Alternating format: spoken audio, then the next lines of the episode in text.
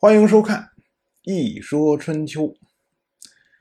鲁姑息进入执政的第五年，仍然还是低调谨慎。不过呢，相对于前几年来说，已经轻松了很多。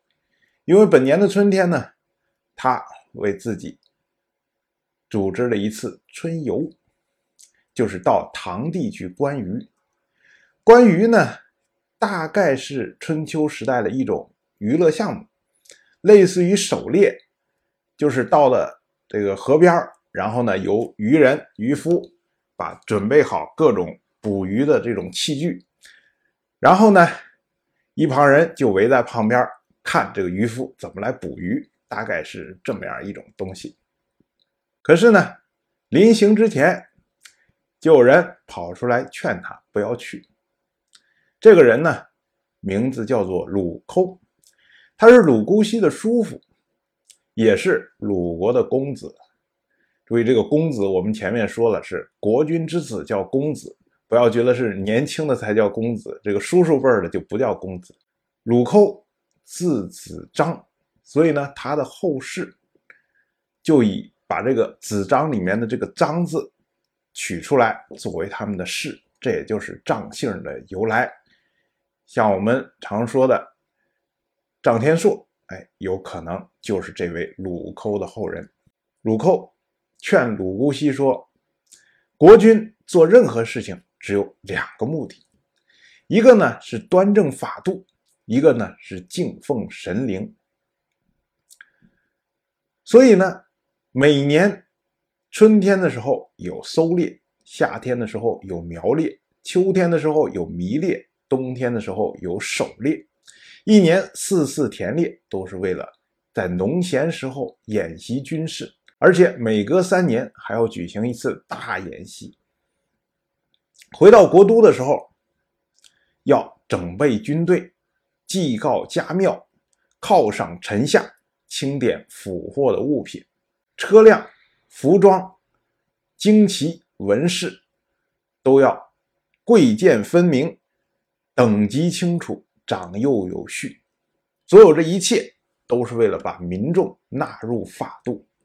鸟兽的肉可以进奉给神灵，皮革、牙齿、骨角、毛羽能够来制作供奉神灵的礼器。这种情况下，君国君才会亲自出面处理。至于说一般的食宿、粮食储备这些事情，这都是下级官员、普通人干的事情，不是国君要做的。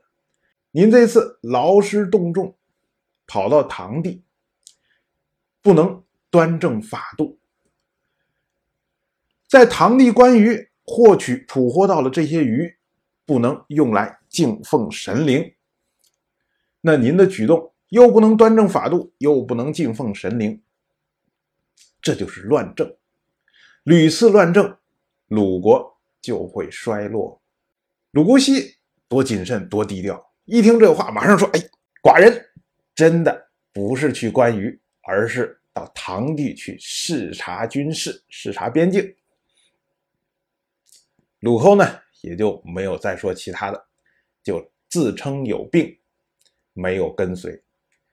而于是呢，鲁姑息就按计划来到了唐地。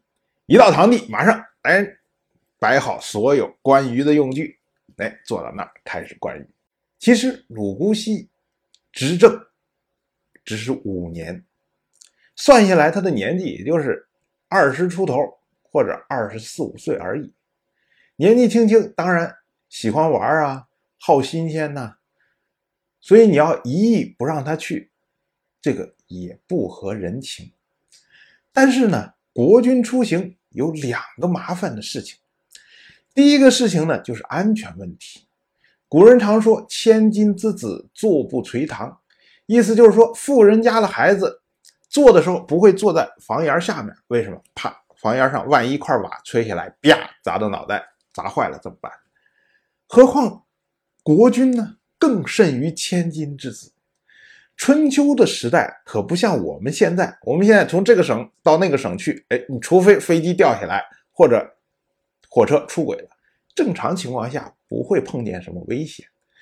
可是春秋时代，车匪路霸到处都是。以后我们会讲到一个诸侯在路上突然就被别人劫了，像这种事情经常发生。所以呢，安全问题是这些手下面这些大臣的首要考虑的麻烦事儿。第二个问题呢是费用问题。刚才说了一方面，因为安全问题，所以国军出行必然是成群结队。其次呢，国军要显示出来威严，什么样的身份带多少人，这个都是有一定定制的。可是你大批的人出去，这些都是费用，地方上接待起来更加困难。像后世这些皇帝，动辄上万人一块，哗浩浩荡荡就去了。结果就像蝗虫一样，到一个地方吃穷一个地方，到一个地方吃穷一个地方。所以后世这些臣子、这些儒家的学者，总是希望呢，皇帝、国君居上位的人最好老老实实在家待着，哪儿也别去，啥事儿别露面啊，除非必要。比如说像前面说的那些，我是为了端正法度，或者呢，我是为了敬奉神灵，除非这些情况，一般最好。不要露脸，最好呢就跟这个人不存在一样。但是我们要注意，所有的有道明君都是历练出来的。你不让他出门，他怎么能历练呢？像我们常说的这些明君，秦皇汉武、唐宗宋祖、秦始皇，从小的时候就在赵国做人质，那是过了什么日子？当时秦赵之间还在交战。搞不好什么时候就被人拉出去砍掉了。可是正是因为有这番历练，所以后来才能奋六世之余烈，镇长策而御宇内，最终一统九合。汉武帝倒是少年天子，很早的时候就做了皇帝。可是汉武帝喜欢干什么呀？呃，没事了就带一群小混混出去打家劫舍，在长安附近经常闹事儿。正是因为有这样，所以后来才能成就一番伟业。再说唐宗宋祖唐太宗李世民，那是年轻的时候是干什么的？就是带兵打仗，身先士卒啊，动不好可能一支冷箭就给射死了。所以正是这样才能成为唐太宗嘛。至于赵匡胤，那更不用说了。赵匡胤因为就是本来就是武将出身，后来黄袍加身，成了皇帝。那一代天骄成吉思汗，从小的时候父亲让毒死了，流离失所，所以你没有这些历练，能出来这些有道明君吗？所以我们说啊，后世的这些官员和儒家的人士，他们都面临两难的局面。一方面，如果你不让他们历练，他们留在宫廷之中，可能变成一个窝囊废，甚至是一个无道的昏君。可是，如果你要让他出去呢，你就得承担风险。第一，可能在外面被干掉了；其次呢，他出去以后就是一大堆的费用。所以，这个两难的局面一直就没有解决。所以，有时候想，也许当时的儒家的人可能更希望的国君是一个类似于君主立宪这样性质的，就是个名义上的，然后需要的时候出来露露脸的。然后说话不怎么管用的，当然我就这么一说，您就那么一听。谢谢收看。